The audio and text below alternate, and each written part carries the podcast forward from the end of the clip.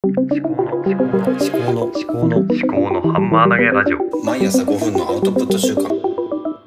考のハンマー投げラジオ。はい。えー、思考のハンマー投げラジオ。I do 探求家の立見明子です。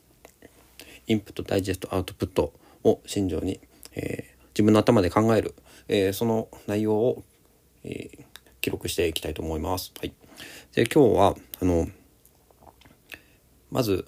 一言で、えー今日話しすることを言うと、うんアウトプットの管理はお金の管理に似ているということについてお話ししたいと思います。えーつまり詳しく言いますと、と、アウトプットの、まず、まあ、3つございます。はい。アウトプットの、えー手段ごとに内容を分ける。これは予算の配分ですね。はい。で、次に2つ目、アウトプットする量を決めておく。まあ、予算配分の中の、まあ、具体的に一個一個、どのぐらいの、えー量を、あの、お金を使うか、アウトプットに時間を使うか、ということですね。はい、で3つ目があのこのアウトプットする内容が投資と消費と浪費に分かれるんじゃないかっていうふうに思っているという話をします。はい、で、まあ、具体的に言いますと、まあ、まず1つ目のアウトプットの手段ごとに内容を分けるという話ですけども、え実際に私は今、まあ、ポッドキャストというアウトプットを使っているわけですね。これはあのポッドキャストでは、まあ、私が今まあ、まさに今考えていることとか、まあ、話す、まあ、話すという性質上、まあ、考えていることを話すしかないわけですね。で、まあ、原稿を読んでるわけではないので、まあ、考えていることを話す。えーでこれがポッドキャストですね。で他には、うんまあ、ノートですね。あとツイッター、まあ、主にこの3つが一応基本基軸基本になっててツイッターについては、うん、そうですねちょっとこう何でもないこともツイートしたりとかもう、まあ、記録本当にログライフログ的な感じであのいろんな YouTube でいいねしたものとかをツイートしたり、まあ、最近では、まあ特に何かのリンクにこだわらず自分がふと思ったこととか日常の中で感じた違和感とかそういったものをポロッと、えーツイートするようにしてますね。でノートノートについては、うんまあ、ちょっと総まとめ的な感じで、えーやっぱりねブログに近いものがあるので考えていろいろ発信したものについてもう一回まとめて考えたりとか、まあ、このツイッターとかではうまくまとまらないような考えとかをちょっと時間をかけて熟成したりして、えーいるというように使ってますね。はい、で昨日ちょっと試しにやってみたのがあのノートのあの5分間だけあの音声を録音する機能があったのであのそれをねあの図書館で借りた本をあの強制的にぶっつけ本番で5分間、まあ、いわば独り言をしながら読むというような方法に使ってみました。でこれがやっぱり5分というあの制限があるしそのノートの録音機能って一発撮りなんですよね。うん、で編集も多分できないし、えっと、5分で本当にブツッと切れるので時間の感覚を意識しながら、まあ、制限時間の中で、まあ、ゲーム感覚でこう読んでその本の、まあ、全てを読むことはできないので自分がその本から何か一つでも学ぶっていうそういう、えー視点にの集中して読むことができるんじゃないかって思うのでこれちょっと毎日続けていきたいかなと思います。毎日とか、まあ、平日の朝かな。で1週間にあ2週間に10冊借りるので、まあ、1日1冊やればあの2週間で終わるんですけどちょっとあの休みの日とかもあったりするしあの、まあ、ま余裕を持って1日2冊、まあ、それでも10分なんでそれで全然いけるんじゃないのかなと思ってます。これはちょっといい習慣になりそうかなと。ことですね。えーアウトプットの手段ごとに、うんまあ、アウトプットする内容を分けておく。えーという話ですね。で2つ目のポイントアウトプットする量を決めておくということですね。でそれさっきの話でもちょっと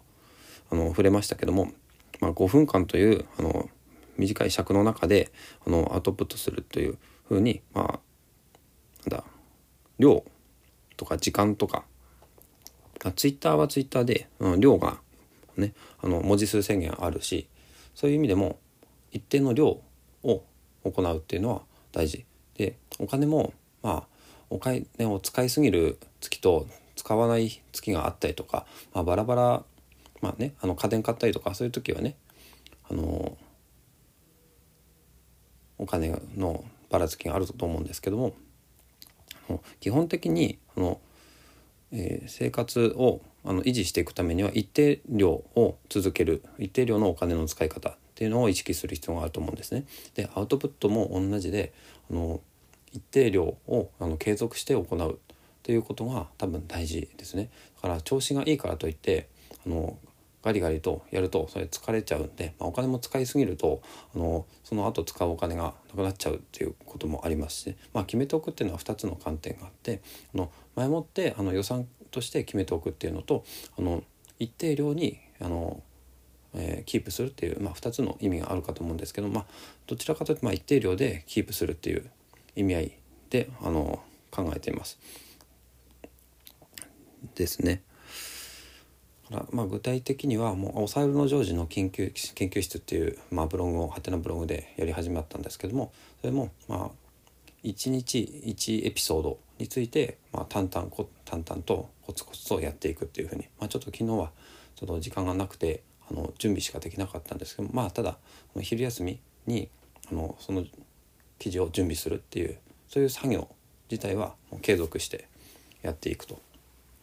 いうことですね。でこの音声配信もアウトプットする量としては、まあ、基本10分間ということであの量を決めておくということでその量の中であのうまいことを収めるっていうことですね。それをま考えている、まあ、お金の使い方に結構似てるんじゃないのかなと思いました。はい、で3つ目のあの観点としては、まあ、投資と消費と浪費に分けて、まあ、考えるっていうことですね。でお金の場合投資っていうのは、まあ、本を買うとかっていうのも、まあ、多分投資だと思うんですね。そのその場ですぐにこうなんだ対価がの利益が得られるかというとその本を、まあ、有効活用していかないと、まあ、時間をかけて読んでいってでその先であの生きるっていうものですね。まあ、ダイレクトにその株を買ったりとか投資信託を買ったりとかっていうのもまあ投資だと思うんですけどもやっぱご飯を食べるっていうのは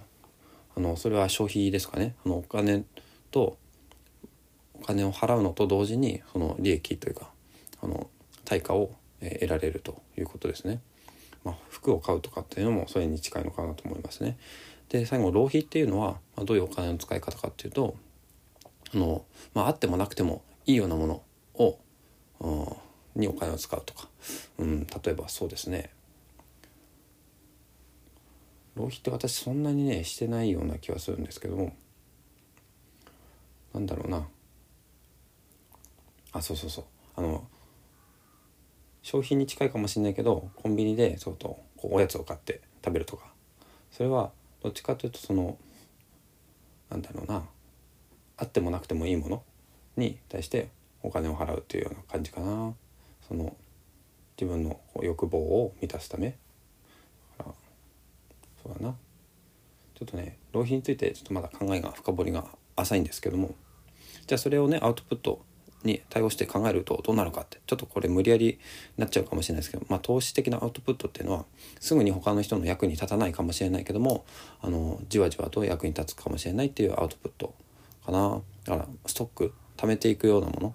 で消費っていうのはどうだろうな。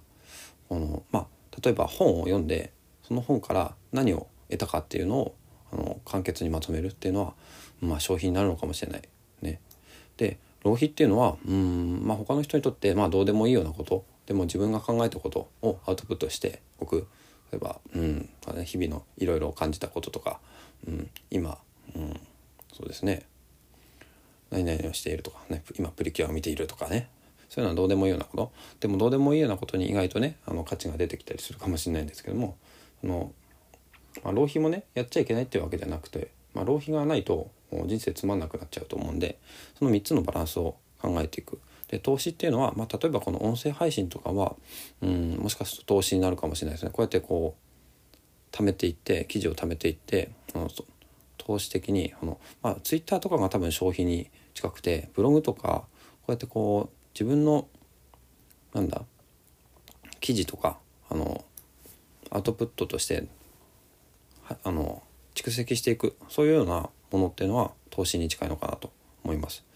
はい、じゃあ、あのまとめると、まあ、アウトプットの管理はお金の管理に似ているっていうことで、まあ、あのお金の予算管理と予算の、うんまあ、執行ですね予算をあの実際に使う量を一定程度に分けておく。でお金を、まあ、大体その食費とかあの生活費とかそういうのに、まあ、分けておくだから時間の配分アウトプットの時間配分をあのとあの使い方内容をあのお金の管理に似ているんじゃないかっていう。でそれに対応して考えていくと、まあ、アウトプットっていうものに対してもうちょっと身近に感じられるんじゃないかなってそういうふうに思います。だから誰でもあのお金を使っているのでアウトプットも誰でもできるんじゃないかなってそう思います、えー以上です、えー、立宮紀子でした、えーよろしければフォローしていただけると幸いです。ではまた。